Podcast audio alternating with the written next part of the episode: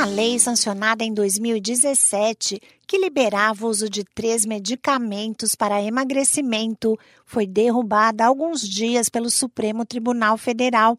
Na avaliação do STF, cabe à Agência Nacional de Vigilância Sanitária, Anvisa, tomar uma decisão sobre o assunto. Com uso autorizado nos Estados Unidos e proibidas em alguns países, essas substâncias podiam ser vendidas no Brasil mediante receita médica específica. Olá, eu sou a Sig Aikmaier e no Saúde e Bem-Estar de hoje converso com o endocrinologista Márcio Mancini, chefe do grupo de obesidade do Hospital das Clínicas da Faculdade de Medicina da USP e membro da Sociedade Brasileira de Endocrinologia e Metabologia.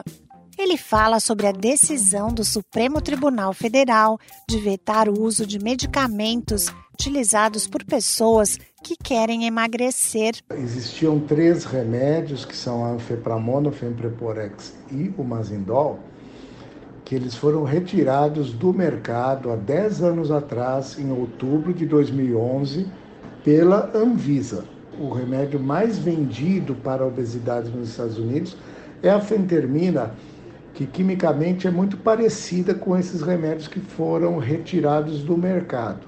Então, o Supremo Tribunal Federal simplesmente preservou as prerrogativas da Anvisa, é, porque uma lei de 2017 é, tinha. É, essa lei foi aprovada e essa lei ela permitia que os remédios voltassem a ser comercializados no Brasil. Não deu certo essa lei simplesmente porque a lei não previa a importação dos, dos remédios e esses remédios não, não são produzidos no Brasil. Então é uma lei que não vingou.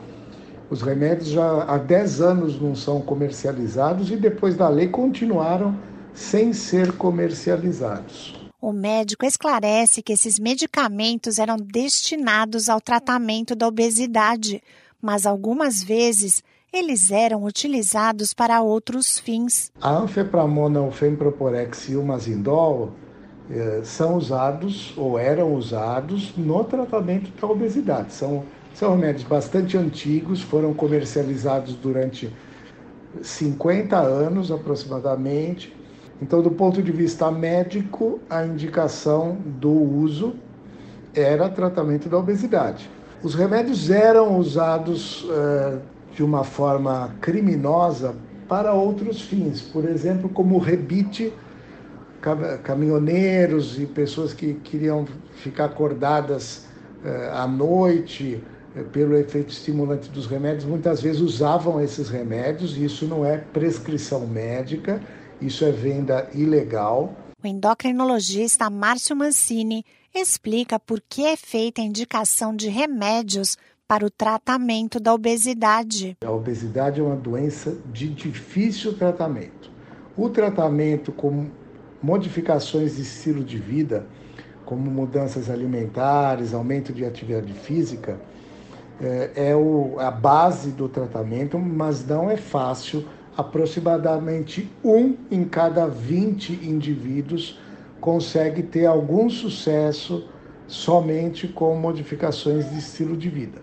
Hoje nós temos apenas três tratamentos para tratar a obesidade no Brasil: a sibutramina, que é aprovada pela Anvisa e é comercializada há aproximadamente 25 anos ou quase 25 anos no Brasil é, que é um medicamento de baixo custo, o Orlistat, que tem uma eficácia menor e tem um custo maior, e a liraglutida, que é uma medicação de injeção subcutânea e de alto custo. Na avaliação do médico, os remédios retirados do mercado pela Anvisa apresentavam bons resultados quando eram utilizados há 10 anos no tratamento de pessoas obesas.